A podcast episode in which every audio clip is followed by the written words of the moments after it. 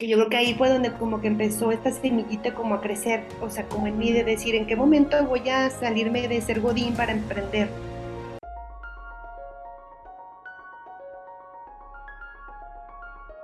Bienvenidos a Tengo algo que contar, un espacio donde platicaremos con personas que han ido tras sus sueños. Nos contarán de los obstáculos más grandes a vencer, sus miedos y momentos difíciles, pero sobre todo nos contarán qué es eso que los inspira a seguir intentándolo. Todo esto con el fin de inspirarnos tú y yo a seguir soñando.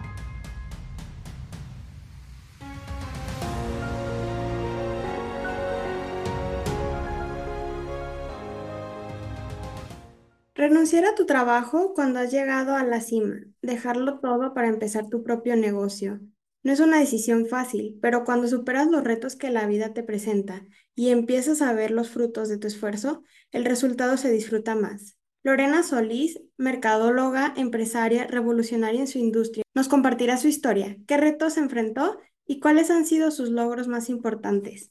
Tocaya, bienvenida. Hola Lore, ¿cómo estás? Muchas gracias por la invitación, muy contenta. Muy bien, gracias. Aquí en otro intento de de grabación. esperemos que ahora sí ya quede. Como decías, quién sabe por qué no, no grabó y bueno, el mensaje tenía que llegar hasta ahora. Así es. Este, pues Lore, cuéntanos cómo empiezas, cómo estudias mercadotecnia, eh, cómo es este proceso de, en tu vida. Pues fíjate que a lo mejor también por ser, eh, bueno, estudié mercadotecnia, estudié en el ITESO, este, y siento que por ser la hermana más pequeña, este, como que fui muy pensante para el tema de escoger mi carrera. Fíjate que, o sea, siempre quería como algo creativo, este, diseño, ciencias de la comunicación. Y cuando terminé la, la prepa, que yo estaba en el TEC de Monterrey, mi papá me dijo que, que ya no me podía pagar la carrera ahí, o sea, pues, sabes, un dineral. Entonces yo, o sea, estaba terca con que quería seguir estudiando en una escuela privada y mm, la verdad es que dije, bueno, me voy a meter a trabajar y seguramente pues ahorrando voy a poder pagar la universidad, ¿no? Pues cosa que la verdad es que pues era complicado y no sucedió. Este, y mi cuñado había estudiado ciencias de la comunicación, entonces cuando yo ya iba a empezar a escoger la carrera ya bien, la verdad es que estuve viendo como todos los planes de estudio y como buena mexicana que yo dije, no hombre, nada que tenga matemáticas porque, o sea, lo que menos quiero es sufrir, ¿no? Y pues empecé a ver este diseño, comunicación y mi cuñado me decía, oye, piensa que, o sea, en, las carreras estas que te interesan, eh, pues hay poca oferta de trabajo y a lo mejor no muy bien remunerado, ¿no? Entonces, es, siento que también lo que me ayudó fue que entré a trabajar y como que te empiezas a dar cuenta, pues para lo que eres bueno, yo digo que siempre debería de haber una pausa entre la preparatoria y la universidad, porque la verdad es que no tenemos ni idea de lo que queremos. Así como yo que dije, ay, este, híjole, pues no quiero matemáticas, este, siento que la gente escoge cosas que, que, que no van. O sea, creo que, que hay gente que pues sí muy enfocada, no sé, este, doctores, y bueno, y muchas veces no, porque a lo mejor lo hacen por los papás. Pero no sé, o sea, hay gente como que a lo mejor sí puede decir desde chiquitos, ¿no? Que tenían ya como este, esa facilidad para ciertas cosas y van muy enfocados. Pero para los que no tenemos ni idea, creo que sí deberíamos hacer una pausa trabajar y creo que eso te orienta mucho. Entonces, este, bueno, para ya no hacerte el cuento largo, eh, después de mucho ver, mi cuñado también me dijo, oye, fíjate que va a haber un eh, congreso de marketing, el primer congreso de marketing en el TEC, ya se imaginarán hace cuánto tiempo, porque me dijo mi cuñado, ¿sabes qué? O sea, mercadotecnia tiene algo de diseño, algo de publicidad, algo de comunicación, este, pero también ve el tema administrativo y si tú quieres en algún momento emprender o tener una empresa, pues siempre te va a hacer falta el tema administrativo. Y dije, pues sí, está bien. Entonces, pues fui a este congreso y la verdad es que me enamoré de Carlos Alarraqui y yo dije, wow, o sea, quiero ser como este señor, qué increíble lo que hace. Este, y bueno, pues por eso me metí a Merca, estuve pisando algunas universidades para ver pues quién me apoyaba y así, y bueno, el ITESO fue quien me dio una, beca, una beca crédito, y pues ahí fue donde yo ya me quedé a estudiar la universidad.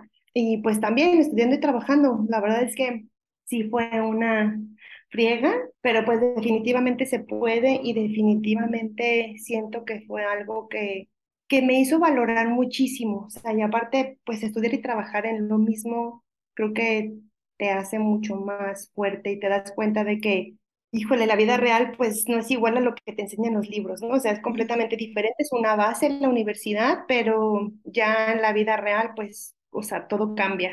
Entonces, sí, estudié, a veces bien, bien complicado, había semestres que yo siempre estudié en la tarde, el eso siempre me hacía el paro de armar mi horario en la tarde este, trabajar en las mañanas, pero había unas veces que, híjole, o sea, no se acomodaba y me tenía que ir 7 de la mañana, de 7 a 9 a clase, luego irme a trabajar, luego irme al ITESO, salir hasta las 10 de la noche. Y, ay, híjole, a veces dices, no sé, no sé cómo le hacía, o sea, porque aparte ya se llegaba a las 10, tenía que ponerme a estudiar, hacer trabajos, había días que no dormía, pero pues sí se puede, ¿no? Entonces, o sea, muy valioso. Ahí, o sea, cuando terminé, o sea, agradecí infinitos, ya sabes, que te da muchísima nostalgia dejar la escuela, pero el hecho de que yo ya después nada más trabajara, llegar a mi casa y no tuviera nada que hacer era como Disneylandia. O sea, yo decía, wow, ya, o sea. Qué sencillo está haciendo esto. más fácil, ¿sí sabes? Entonces, este, pues fue así en realidad como, como empecé la carrera, estudié lo que realmente me, me, me encantó, o sea, porque luego también lo que te digo, hay gente que luego estudia y a la mera hora la mitad de la carrera dice, no, esto no era, o tiene la carrera y termina dándola y pues estudias algo que no ejerces nunca, que eso también le pasa a mucha gente, no sé, siento que la vida te va llevando por otros caminos y seguramente puede ser bueno para otra cosa y no importa. Por eso digo, la escuela te da bases, pero finalmente pues el que es perico donde quieras ver, si te gusta algo lo haces y puedes brillar aunque no hayas estudiado esa carrera, definitivamente. Así es, completamente de acuerdo. A mí me pasó justamente eso, que eh, a mitad de la carrera me di cuenta que no me gustaba, pero como no sabía exactamente qué, pues dije, tengo que terminar una carrera y nunca ejercí mi carrera, o sea, ni siquiera me titulé porque dije, pues ni voy a usar el título. Pero... Y así como tú, mucha gente. Sí, y justo fue por eso, porque también creo que hay, nos deberíamos de dar por lo menos un año como para investigar realmente o para trabajar o que las universidades implementaran un presemestre de las, mm, de las carreras en el que tú conoces qué vas a ver, no solo en la carrera, sino en el campo laboral, ¿no? O sea, sería muy interesante. Pero sí. Sí, sería muy bueno, la verdad es que sí, pero sí pienso que debería de haber estás muy chiquito, o sea, hay gente que sale con 17, 18 años, estás, la verdad, muy verde para saber qué quieres en la vida, ¿no? Así es, sí, completamente de acuerdo. Oye, qué gran logro el decir, yo pagué mi carrera, o sea, trabajaba, estudiaba, me, me chingué todos los cuatro o cinco años que duré y, y, y salir, o sea, como que siento que que al levantar tu reconocimiento lo hiciste con más orgullo, ¿no? Y más. Fíjate que siento que son cosas que luego uno no se, o sea, no, no, no lo ves como un super logro. O sea, yo, a mí me pasó eso, ya hasta más grande dije, qué padre y qué chingón que lo pude hacer, ¿sí sabes? O sea, como que no le das el, el valor o no te este, reconoces, ¿no? Que lo puedes hacer. Por eso luego hay gente que me dice, es que no, no puedo. Y, o sea, yo digo, si yo lo hice, o sea, claro que cualquier persona lo puede hacer, ¿no? O sea, digo, entiendo que sí circunstancias diferentes, pero si te lo propones, definitivamente lo haces. Entonces, y aparte, pues te vuelves mucho más estudioso, ¿no? O sea, tienes que, pues, conservar la beca, ya ves que te piden, o sea, un promedio. Entonces, pues, aparte de que te haces mucho más responsable. O sea, yo, o sea, lo digo porque en la prepa yo era un desmadre y siempre faltaba y ya sabes, tenía todas las faltas a tope, que mi papá siempre me decía, pues, ¿qué haces? O sea, pues en la cafetería. o sea, que yo decía, de repente, creando conexiones. Sí, ah, claro. Pero de repente, o sea, te cae el 20, te haces mucho más maduro y dices, a ver, o sea, qué quiero y ya el chip te cambia bien cañón, ¿no? Entonces, pues eso, o sea, a veces te digo días de no dormir, pero de cumplir para que pues fuera todo, o sea, bien eh, con la beca y con la estudiada y todo, ¿no? Entonces, pues sí, la verdad es que muy orgullosa, muy, muy padre. Ay, qué padre. Y entonces, saliendo de la carrera, ¿qué, qué viene? Fíjate que, mm, bueno, pues a partir de que vi a Carlos Alarraqui y que yo quería estar en una agencia de publicidad, me metí en una agencia a mis 20 años, yo ya estaba como director de cuentas y también era mucha la responsabilidad porque uno, ya estabas en el trabajo y nada más estaba pensando de que no manches la tarea tal y así, que de repente me daba unas escapadas y hacía tarea en el trabajo, y llegaba al trabajo y los clientes marcándome al celular de que, oye, está pendiente, no sé qué, o sea, era un estrés, este, de repente ahí muy cañón, ¿no? Pero, pero como te decía, o sea, muy satisfactorio, y estuve en la agencia como dos o tres años y la verdad es que me di cuenta de que no era lo que quería hacer en la vida.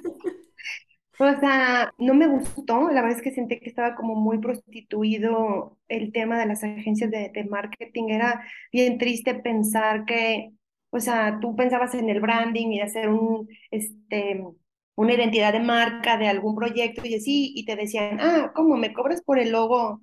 No sé, o sea, un ejemplo, 10 mil pesos, pero ¿cómo? Está carísimo. Si en la imprenta, si yo imprimo mil volantes, me hacen el logo de cortesía. O sea, esas cosas que, o sea, la gente, las empresas no valoran y era muy desgastante y la verdad es que dije, no, no quiero trabajar en una agencia de publicidad. O sea, eso entre muchas cosas que la verdad es que no, no me encantó. Y la vida me llevó a, pues, a estar en la electrónica. Eh, estuve trabajando en Diversiones Muy un tiempo, estuve como directora de, marketing como un año. Este fue de los, o sea, creo que el trabajo, el peor trabajo en mi vida, tenía una jefa imposible, o sea, la verdad es que, eh, y, y, fíjate, espera, me, deja, me estoy brincando porque cuando terminé la carrera, que me seguía trabajando, después me fui a Nueva York, a vivir, a vivir en Nueva York, estuve seis meses este, que es algo que también recomiendo infinito porque yo tenía el cordón súper pegado a mi madre y el hecho de haberme ido, creo que fue como, o sea, un antes y después, fue, o sea, como un parteaguas en mi vida. Y igual, o sea, me sirvió para madurar muchísimo, para regresar. Yo, o sea, regresé con un, este, sintiéndome, o sea, así ya sabes, la non plus ultra este, llegué queriéndome comer el mundo. La verdad es que, o sea, cuando aplico para Diversiones Moy, este, en este puesto de marketing que para mí era como, wow, pues lo, o sea, yo me acuerdo que llegué y la entrevista ya había, no sé, como 15 chavas antes que yo para la entrevista, o sea, como que nos reunieron a todas y yo dije, yo me voy a, o sea, no sé cómo la voy a hacer, pero yo me voy a quedar con el puesto. Y sí, efectivamente pasó, me gané la de recursos humanos, este, me dieron el puesto y de todo esta, o sea, todo este punch que traía de, del viaje y de sentirme súper bien y muy realizada y todo, esta jefa me hizo sentir chiquitita, muy insegura, o sea, fue un, un la verdad, un puesto que se escuchaba maravilloso y resultó ser de las cosas más negativas y retadoras de mi vida laboral. Agradezco estar ahí, yo digo que siempre hay que aprender de todo lo que te pasa en la vida y por algo estuve ahí, este, por algo tuve una jefa así, o sea, entonces ya ahorita piensas, ¿no? ¿Qué de eso me tuvo que haber pasado para aprender NYZ para lo que después siguió, ¿no? Entonces, pues ya de ahí, me, o sea, te digo, la vida me lleva a la, a la industria electrónica, este, como customer service, obviamente ya nada que ver con marketing, y me quedé en esa industria como seis años. La verdad es que fue también muy, muy positivo y muy bueno porque siento que me enseñaron a trabajar bajo presión. Eh, era una cantidad de trabajo de e-mailings, o sea, todo. Aparte también empecé a practicar el inglés otra vez, que es una para mí era súper importante porque la empresa era, o sea, tenía sus headquarters en, en Chicago, entonces pues toda la gente con la que tratábamos estaba en Estados Unidos y, y, fue una empresa que era nueva en México, entonces nos capacitaron a todos, o sea, de pies a cabeza. Fue un, fue una capacitación como de cuatro semanas. Entonces, la verdad es que aprendí muchísimo de de la industria y pues te digo, o sea, la verdad es que muy bien.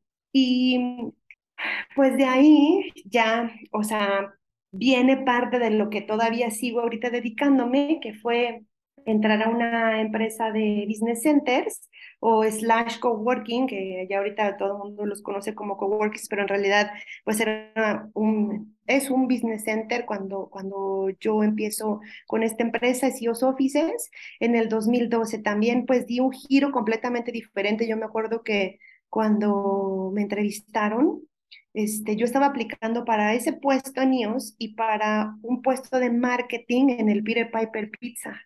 Entonces, pues obviamente, o sea, yo decía, es que a ver, yo el puesto que quiero es el del Peter Piper. Claro.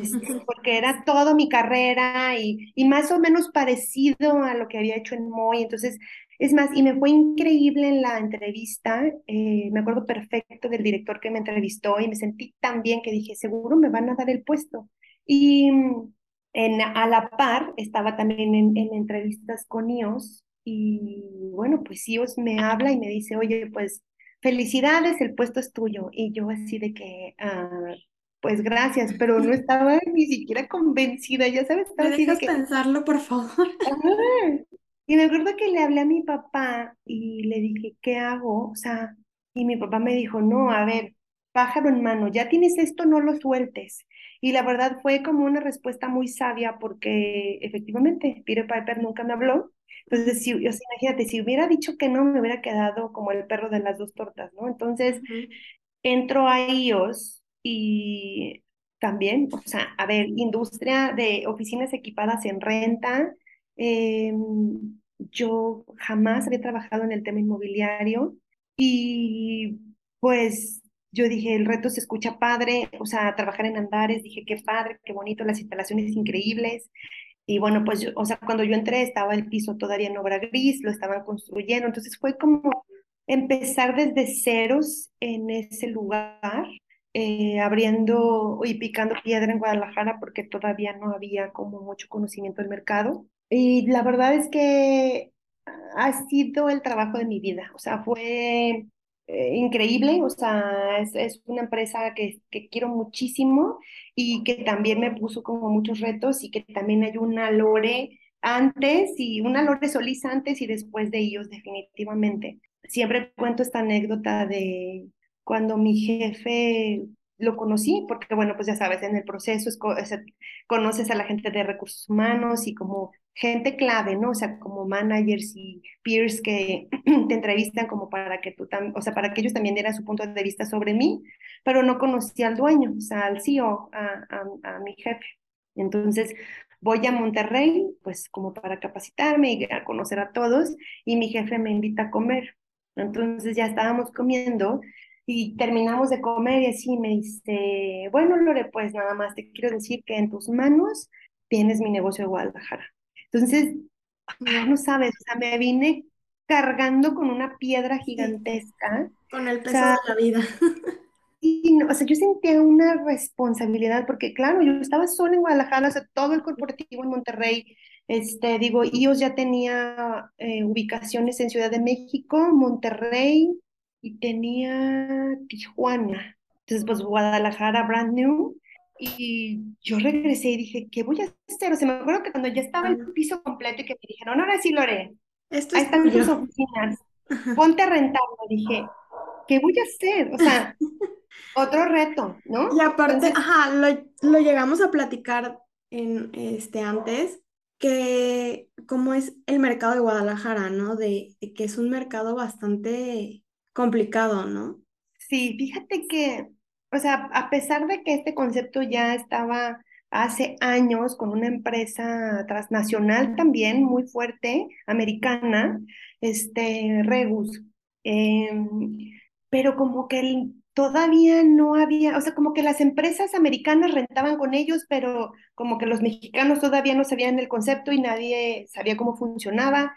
Entonces, yo empecé a, a picar piedra, porque pues me metí como a todas las cámaras, este, iba a todos los eventos de networking que me invitaban, a todos los eventos que me decían, oye, es que iba a haber empresarios, yo decía, yo voy, o sea, yo toda, todo el tiempo en mi bolsa traía mi, obviamente mis tarjetas de presentación y traía cortesías de Day Pass de ellos, o sea, yo desayunaba comía, cenaba y todo el tiempo respiraba ellos. Entonces, pues a quien me preguntaba yo le decía, ¿no? Y ah, ya estoy. Entonces, pues así fue como que, o sea, poco a poco empecé a, dar a conocer la marca y que también hacía muchísimos eventos en ellos y muchísima gente iba y ya empezaba como a ver el concepto.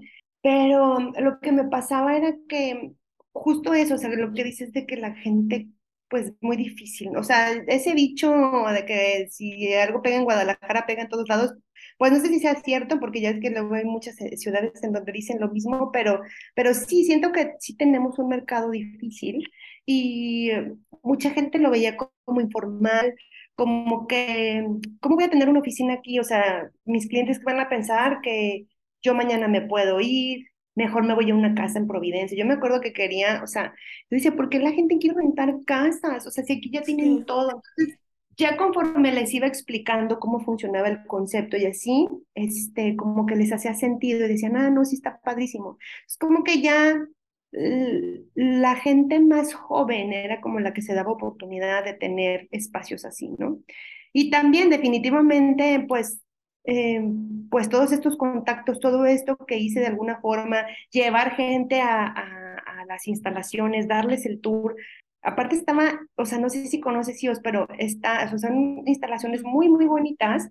Entonces, pues la gente la verdad es que se enamoraba también del espacio y, y fue así como estuve, pues nueve años. O sea, yo empecé con IOS, eh, como te decía, 2012, empezamos con mil, como mil cien metros cuadrados, mil doscientos, y terminé mi, mi ciclo ahí teniendo siete mil quinientos metros. Muchísimo. Fueron tres ubicaciones y pues imagínate la cantidad de gente que conocí durante estos nueve años, o sea, sí. muchísimo. Entonces, eh, aparte, bueno, pues mi jefe me empoderó mucho, la verdad es que tuve, o sea, grandes ex jefes porque me enseñaron mucho y siempre como muy abiertos a, a que la gente aprendiera, creciera, se desarrollara y y pues, o sea, como que él me, me hizo que, que pudiera como tomar su, su puesto en Guadalajara, porque yo me acuerdo que le decía, oye, es que aquí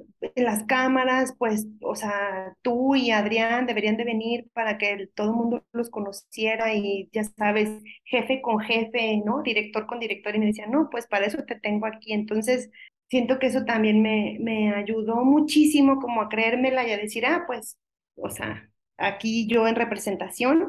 Y sí, o sea, la verdad es que siento que mucha gente pensaba que yo era como directora de ellos y, o sea, bien padre. Entonces, este, pues esa fue mi vida Godín hasta 2020.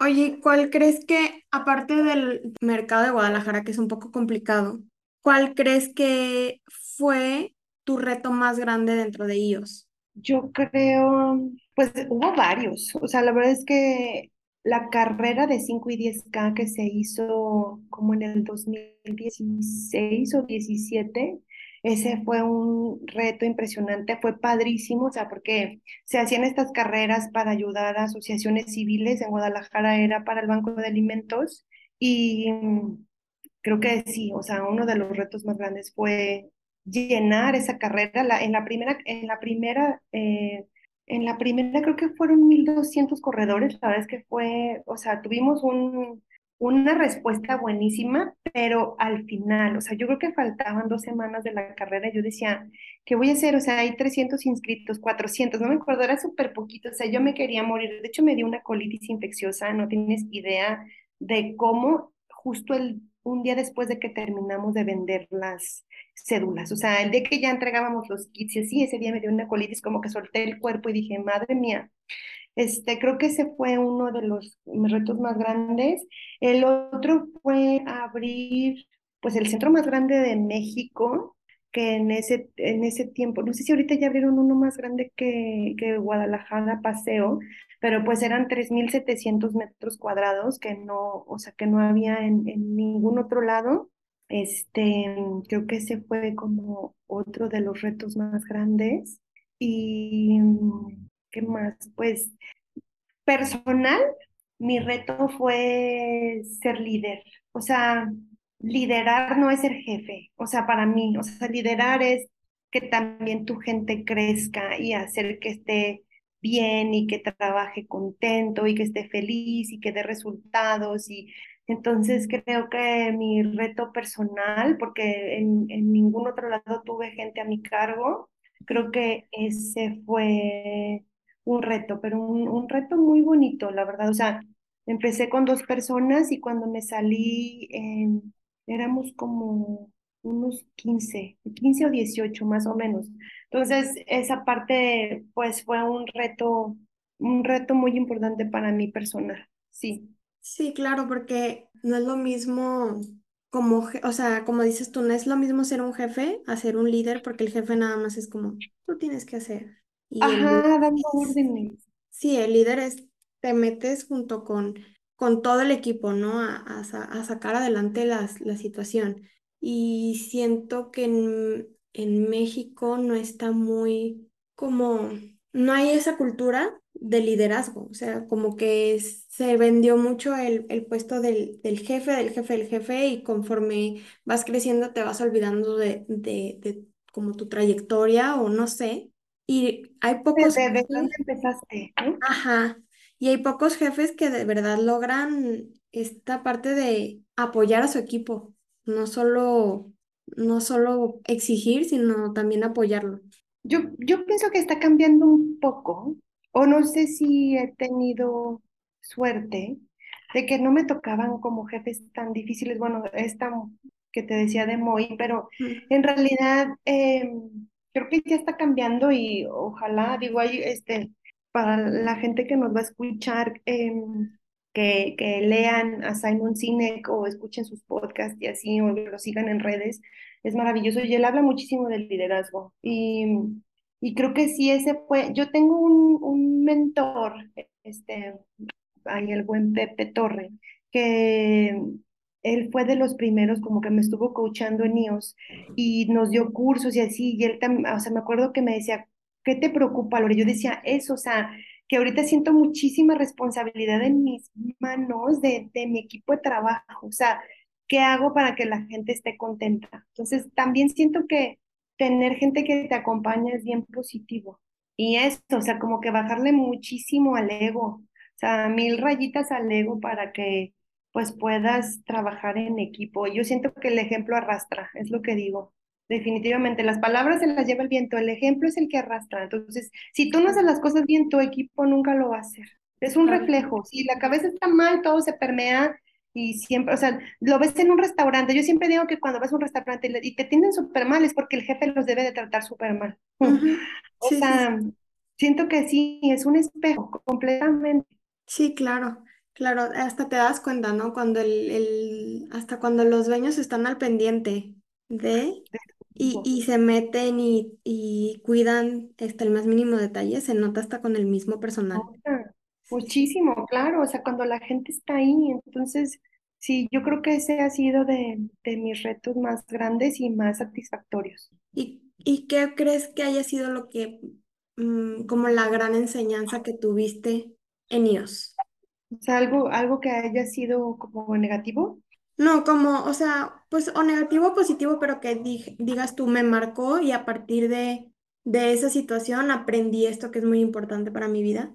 Fíjate que mm, yo creo que el tema de las relaciones públicas y todo este tema de, del networking, o sea, mm, ahorita que ya platiquemos un poquito de lo que estoy haciendo ya a nivel personal, siento que todo esto que, que sembré en tema de RP, o sea, me ha abierto las puertas y me ha conectado con infinidad de personas. Entonces, este, trabajé mucho con apoyando al ecosistema emprendedor, o sea, y que eso también, o sea, era, era cosas de ellos, ¿no? O sea, no, no me puedo poner yo la camiseta de que, ah, yo sola lo hice, no, o sea, ellos traía como esa escuela de que me decían, oye, Lore, busca, no sé, grupos de emprendedores y hay que hacer eventos en IOS. Entonces, yo llevaba muchísimos eventos, entonces yo creo que también de ahí me empezó como la cosquillita de emprender, porque eran tantas las pláticas, eran tantos los invitados, o sea, y, y, escuchabas estas historias increíbles de chavitos que empezaban con sus empresas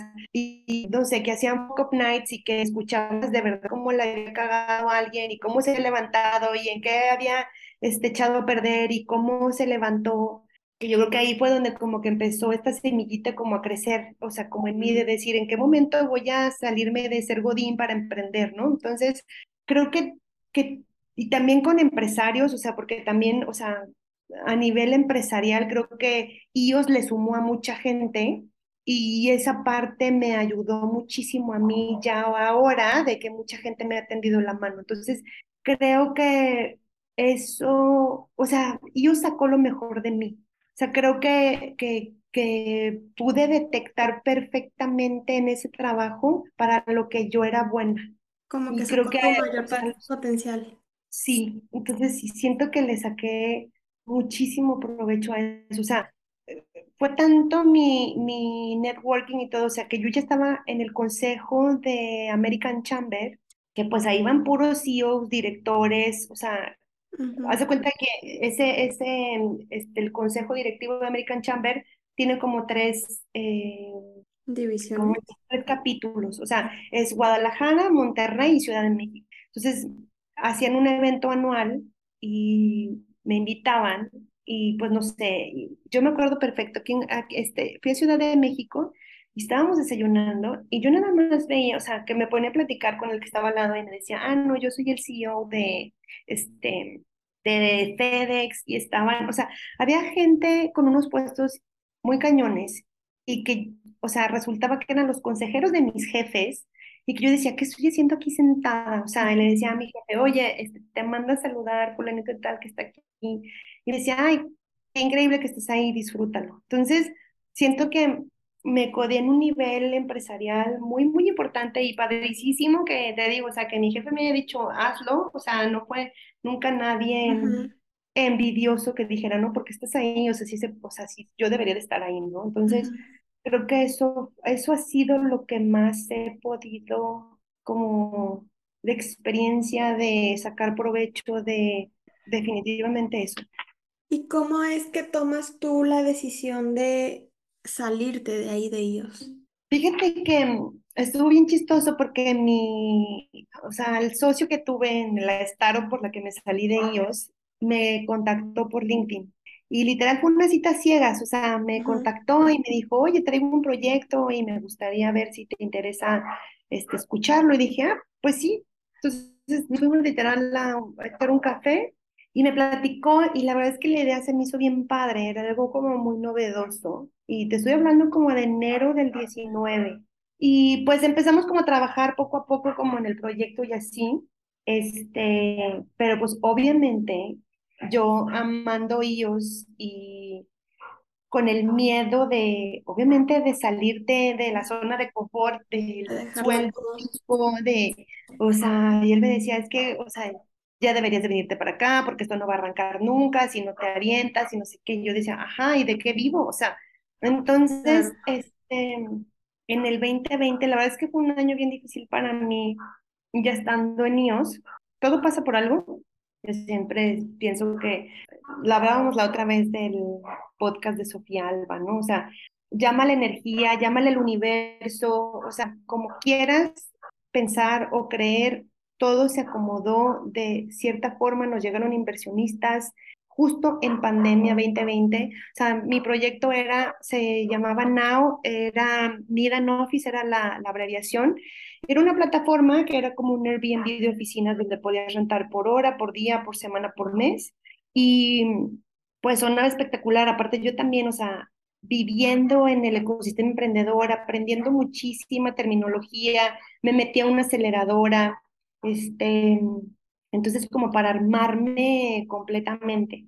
Y pues sí, o sea, eso pasó en octubre del 2020, o sea, renuncié era algo que la verdad es que nunca me hubiera imaginado hacer, o sea, y de hecho cuando lo posté en mis redes fue como una sorpresa enorme para todo el mundo, o sea, porque mis redes estaban llenas de ellos y todo el mundo sabía que me amaba mi trabajo. Fue como chocante para todos y que todo el mundo dijo, o sea, ¿qué pasó? ¿No?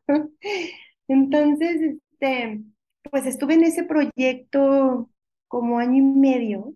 Te digo, estuve en la aceleradora, hicimos un consejo consultivo. La verdad es que yo creo que todo este aprendizaje de tanto tiempo en el ecosistema, yo ya estaba como muy preparada de qué hacer y cómo hacerlo.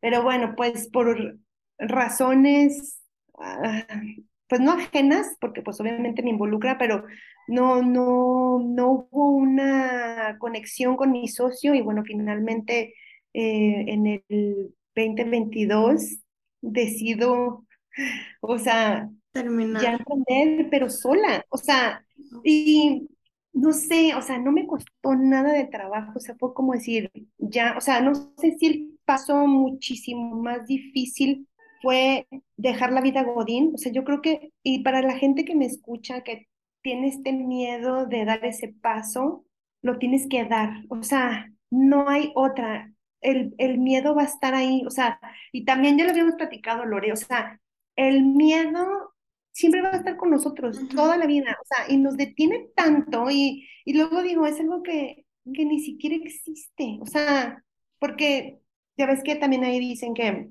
no sé si es el 99 o el 90% de las cosas que pensamos que van a pasar no pasan. No pasan. O sea, Entonces, todo el tiempo estamos con el chip de, y si me va mal, y si no sé qué, y, y, entonces todo eso nos detiene muy, muy, muy cañón. Y, y, y, digo, ay, o sea, sí, se tiene que ser muy valiente, pero no hay de otra más que hacerlo. O sea, y aparte, ¿qué es lo peor que te puede pasar? O sea, yo digo que debes de hacer como una lista de pros y contras sí. y muchas veces ni siquiera hacerla, porque si no, no te vas a aventar. O sea, yo ahorita sola a veces digo, ¿cómo me aventé a hacer esto? Y, o sea, pero pues ya lo hice, ¿sí sabes? O sea, entonces creo que, que también platicábamos de la, la película esta de Mente Brillante, este, que este eh, Russell Crowe vive pues, en esquizofrenia, pero siempre de una persona.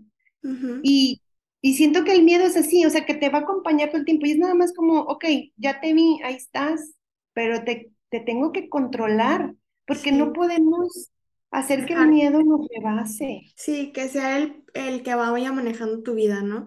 Y, y justo lo hablábamos de, de esta parte de cómo poner el ejemplo de un carro, ¿no? O sea, puede ser un pasajero del carro que a lo mejor te, te va ayudando como a decir, ay, mira, ah, cuidado por aquí, pero no tiene que ser el que maneje, ¿no? A lo mejor te ayuda en ciertos momentos para tomar algunas precauciones, pero que no Sí. sea un factor eh, determinante para que detengas algo que, que aparte de todo es como que sientes que lo tienes que hacer, ¿no? Porque hay ciertas cosas que tú sabes que las tienes que hacer, algo dentro de ti te lo dice, ¿no? Te lo dice, sí. Y, O sea, y bueno, mi mentor dice que no todos están para emprender, ¿eh? Y sí, cierto, o sea, hay sí, gente que coincido es perfecta. Godín y no le gusta y le va chingón y dices, qué padre, está súper bien, o sea, está súper Sí, bien, qué bueno.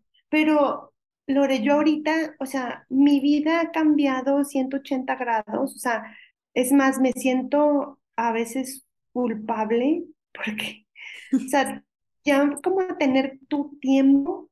eh, o sea, no sé, tonterías como que si me quería hacer el gelish y pintarme el cabello, pues tenía que ser en sábado, ¿no? O sea, los días que no trabajaba. Y todavía hay veces que me siento mal de poder hacerlo entre semana. O sea, ujú.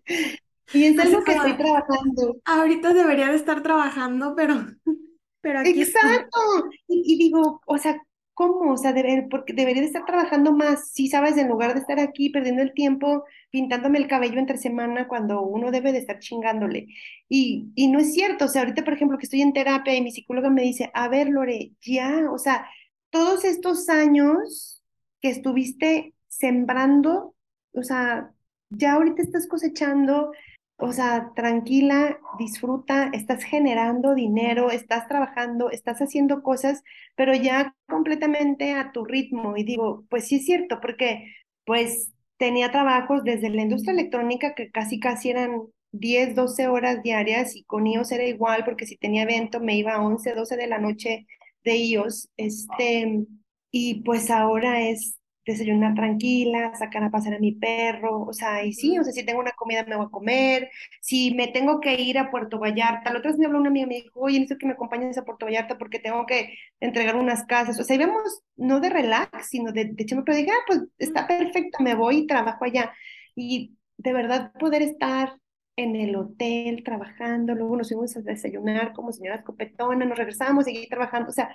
esas cosas, la vida me ha cambiado y y pues obviamente sigo generando y sigo buscando oportunidades y proyectos y todo, pero ya ha sido bien diferente. Y digo, y va a haber otros startups y otros emprendedores que te digan que al contrario, están trabajando muchísimo más. Eso me pasó en Now, o sea, que trabajas muchísimo también, o sea, picas muchísimo piedra y pues a todos, todos tienen una historia que contar. Claro, es que siento que aparte de todo es por etapas, ¿no? O sea, hay un momento en el emprendimiento que requiere demasiado de ti y hay momentos en los que ya está encaminado y ya puedes darte estas, estos breaks, ¿no? O estos, o, o más bien lo que tú tienes que hacer ya no es tanto la, la talacha, ¿no? Lo, lo, de, o sea, lo de abajo de que mantiene el, el, el, como el ritmo, pero ahora te toca tomar decisiones, hacer conexiones, o sea,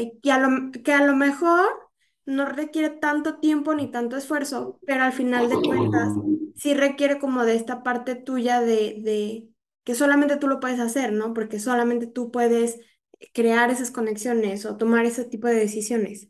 Y no está mal ni bien, o sea, como que cualquiera de las de los momentos están perfectos como sea que tengan que ser. Y ahorita tú ya estás en una parte de, como dijiste, ya, ya, tuviste, ya tuviste tu etapa de sembrarle, de, de estar cuidando, de estar este, echándole, dedicándole tiempo, trabajo, todo, y ahorita ya está tu plantita dando frutos y te toca recibir los frutos de todo lo que ya cosechaste en este tiempo, ¿no? Y, y digo, pues, o sea, ahorita lo que estoy haciendo, que bueno, finalmente dejé este la plataforma, estoy como broker inmobiliaria especializada en oficinas, o sea, sigo en el mismo tema de las oficinas. Este, ya mi proyecto se llama Workspace Solutions y, o sea, pues te digo, o sea, sigo ya, o sea, siento que, que, que mi, la startup fue un IPADE, o sea, siento que aprendí muchísimo, o sea, este, esta vida emprendedora te hace aprender demasiado rápido y, demasiadas cosas y muchísima información. Entonces, ahorita sigo en una aceleradora. Me metí a otra aceleradora que se llama IO Accelerator.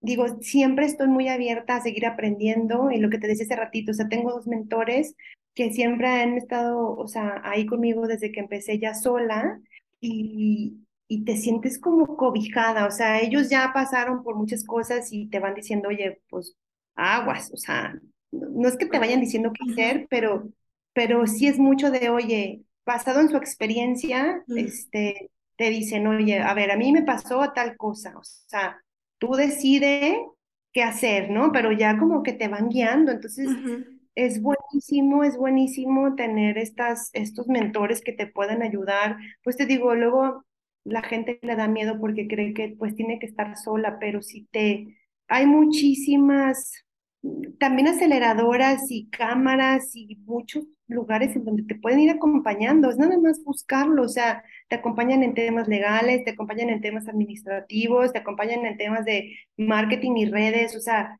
es nada más como buscar dónde y... No salirte de, de la cajita donde estás. Exacto. Y del miedo de que, ay, si no puedo, porque a lo mejor eres bueno para, las finanzas, ¿no? Completamente diferente a lo mío, así de que buenísimos para las finanzas, pero malísimos para el marketing. Pues no tienes que ser, o sea, experto en todo, o sea, eres bueno para algo, ayúdate de otras personas. Entonces, creo que también mucha gente se abruma por todo lo que tienes que hacer, pero pues finalmente no estás solo para hacerlo. Claro, claro. Sí, empezar a crear como hasta cierto punto una comunidad con gente que pues a lo mejor pudiera estar en una situación similar. Y siento que, que justo eso, si te sales a buscar, encuentras a alguien que va a estar dispuesto a ayudarte, Siempre. incluso a alguien a quien tú puedas ayudar, ¿no? O sea, Sí, yo aprendo esto y tengo esto y hacer como este tipo de, yo te puedo ayudar en esto y tú me puedes ayudar en esto, o sea, como este intercambio de, de conocimiento, de, de, de expertise, ¿no? Que, que sí, tienes. mera retroalimentación también, o sea, siempre, siempre, siempre va a haber alguien del que puedas aprender y como dices tú, a lo mejor estás mentoreando a alguien y finalmente te dice, te platica algo que te enseña a ti, ¿no? Claro, sí, claro, claro, Entonces, sí, está bien padre y creo que en ese medio todo el mundo de verdad está abierto a, a apoyar. claro. Oye, ¿y ¿cuál este ha sido como la satisfacción más grande que has tenido en todo, en todo este proceso, en toda tu historia? Que digas, de esto me siento muy orgullosa de mí. Haber tomado la decisión de salirme de ser Godín, o sea, siento que ese ha sido, o sea, es que aparte fue en pandemia, o sea, Ujú, Siento que eso fue un gran, gran paso al precipicio, o sea, porque pues no sabía, o sea, y aparte de dejar algo que amaba, ¿sí sabes? O sea, siento que fue, sí, estoy súper orgullosa, siento que fui muy valiente y eh, Sofía Álvaro dice en su podcast, el universo ama las almas valientes y yo creo que, que sí, o sea, haber tomado la decisión fue, ha sido lo más satisfactorio que, que, que he tenido. Digo, muchas cosas, ¿no? Pero creo que ahorita ese sería como lo más reciente que, que, que tengo y que me acuerdo y que digo, sí, qué padre. Sí. ¿Y algún consejo que puedas compartirnos para todas las personas que te escuchamos? Pues, híjole, es bien difícil dar consejos, ¿no? Pero lo que puedo decir es que eso, o sea, que te avientes, o sea, que no pierdes absolutamente nada, o sea, y, y siempre las cosas pasan por algo, y si la regaste, pues, te levantas y vuelves a empezar, o sea, yo pienso que eso es lo más importante en la vida, aventarse, porque dicen que las cosas increíbles están después del miedo. Entonces, este, definitivamente aventarse. Sí, sí, sí, sí, definitivamente sí. Muy buen consejo. Pues pasamos a la última sección del podcast que se llama el chismógrafo, eh, que pues son unas preguntas que les hacemos a todos los, a todos los invitados. Y Lore, ¿tú cómo definirías el éxito? Yo creo que son logros pequeños, o sea, porque uno siempre piensa que el éxito es como que, ay, lo, ¿en dónde me veo a 20 años? ¿No? Así, siendo una super empresaria, o este, o director general de una empresa, o super médico increíble, este, reconocido mundial. La verdad es que no, o sea, yo creo que hay que reconocernos en cada etapa de nuestra vida estos pequeños logros que vas teniendo, ¿no? Porque pues finalmente es el camino, no, no puedes pensar que vas a ser feliz en 20 años, o sea, entonces irte reconociendo si, si te graduaste y acabaste tu carrera, si encontraste un trabajo increíble en el que, en el que querías, si aplicaste, este, correr la primera carrera de 5K y después ser maratonista, o sea, no sé, como irte siempre reconociendo eh, tus esfuerzos y lo que vas logrando en tu vida. Ser mamá, o sea, digo, yo soy cero eso, no estoy soltera y no, no, la verdad es que no, no, no pienso tener hijos, pero la, hay mujeres que nacieron para ser mamás y si quieres tener un hijo y lo tienes, pues, o sea, reconócetelo y qué padre, es un éxito en tu vida, ¿no? Ujú, Sí, sí, sí, totalmente. Y entonces, para ti, ¿qué es la derrota? Yo creo que, o sea, derrota es cuando de verdad algo te falló, algo te marcó en la vida y te dejaste de morir y ahí te quedaste y nunca saliste del agujero. O sea, yo creo que más bien, o sea, hay aprendizajes y, y como te decía, a lo mejor sí es bien difícil reconocerlo cuando estás pasándola muy mal, pero yo estoy 100% segura que cuando algo malo pasa es porque algo increíble viene después, o sea, y que tiene que pasar para que te salgas de la zona de confort, este, o para que te salgas de algún lugar tóxico, no sé, pero yo creo que no hay derrotas. Derrotas es cuando de verdad ahí te quedaste, te fuiste a las drogas, al alcohol y, o sea, y no saliste de ahí, A lo fácil. pero sí, pero si sales y vuelves a empezar, este, pues no será fracaso, es, es un súper, súper aprendizaje. Claro. ¿Y cuál es tu mayor motivación en este momento? Em, ay, consolidarme como empresaria. Este, ahorita pues te decía, estoy en este tema de acelerar, o sea, la aceleradora y te van dando estructura y creértela, ¿no? O sea, también hoy estaba leyendo en Instagram una frase que decía que, o sea, cuando ya estás solo y lo estás logrando, o sea, ya la rompiste, ¿sí sabes? Entonces, lo leí, dije, y lo volví a leer y dije, qué padre, sí es cierto, o sea, definitivamente creo que, que lo que me motiva muchísimo ahorita es, es eso, o sea, creérmela y, y, y ser empresaria. Claro. ¿Qué es lo que más admiras en una persona? Em, yo creo que el, el, ay, la gente que no se enoja, este, Yo digo, he, he- he tratado de manejar el tema de, de la inteligencia emocional y por ahí leí el libro de Daniel Goleman de inteligencia emocional, que lo recomiendo, aunque es, o sea, un libro como muy pesado, pero eh, como controlar mucho las emociones. Y sabes, yo creo que definitivamente eso de que el que se enoja pierde, creo que es 100% real. Em, y, y lo tengo presente porque también hace poquito fue un evento de empresarios y estaba hablando el, el presidente de ello, que eso, o sea, que pues él ha aprendido a no enojarse y yo dije, wow, o sea, lo admiro, qué padre, porque uno le mete emoción y la pasión y peleas y, y por defender, tus- o sea, como tus ideas y cosas, y digo, no manches. Entonces, pero creo que eso, eso admiro muchísimo en las personas. Sí.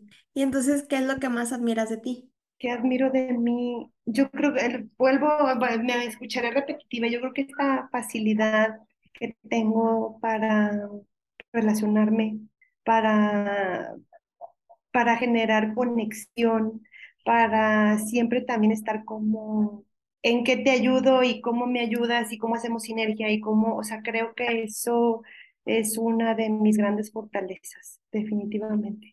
Qué padre.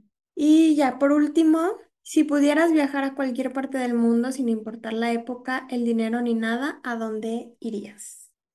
A Perú.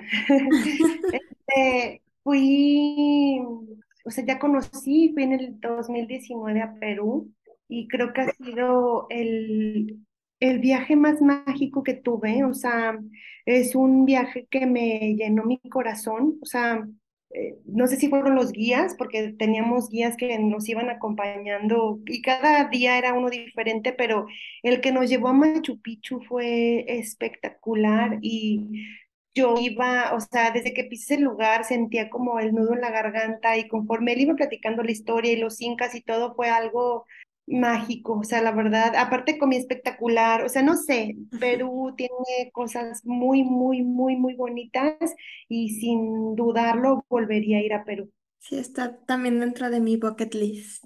Sí, hazlo, hazlo. Antes de que hicieran Machu Picchu, ya ves que, bueno, eso llevan diciendo un tiempo y no lo han cerrado, pero pues si se llega a hacer, para que no te lo pierdas. Sí, no, de hecho es- está dentro del, de los planes y las metas del próximo año.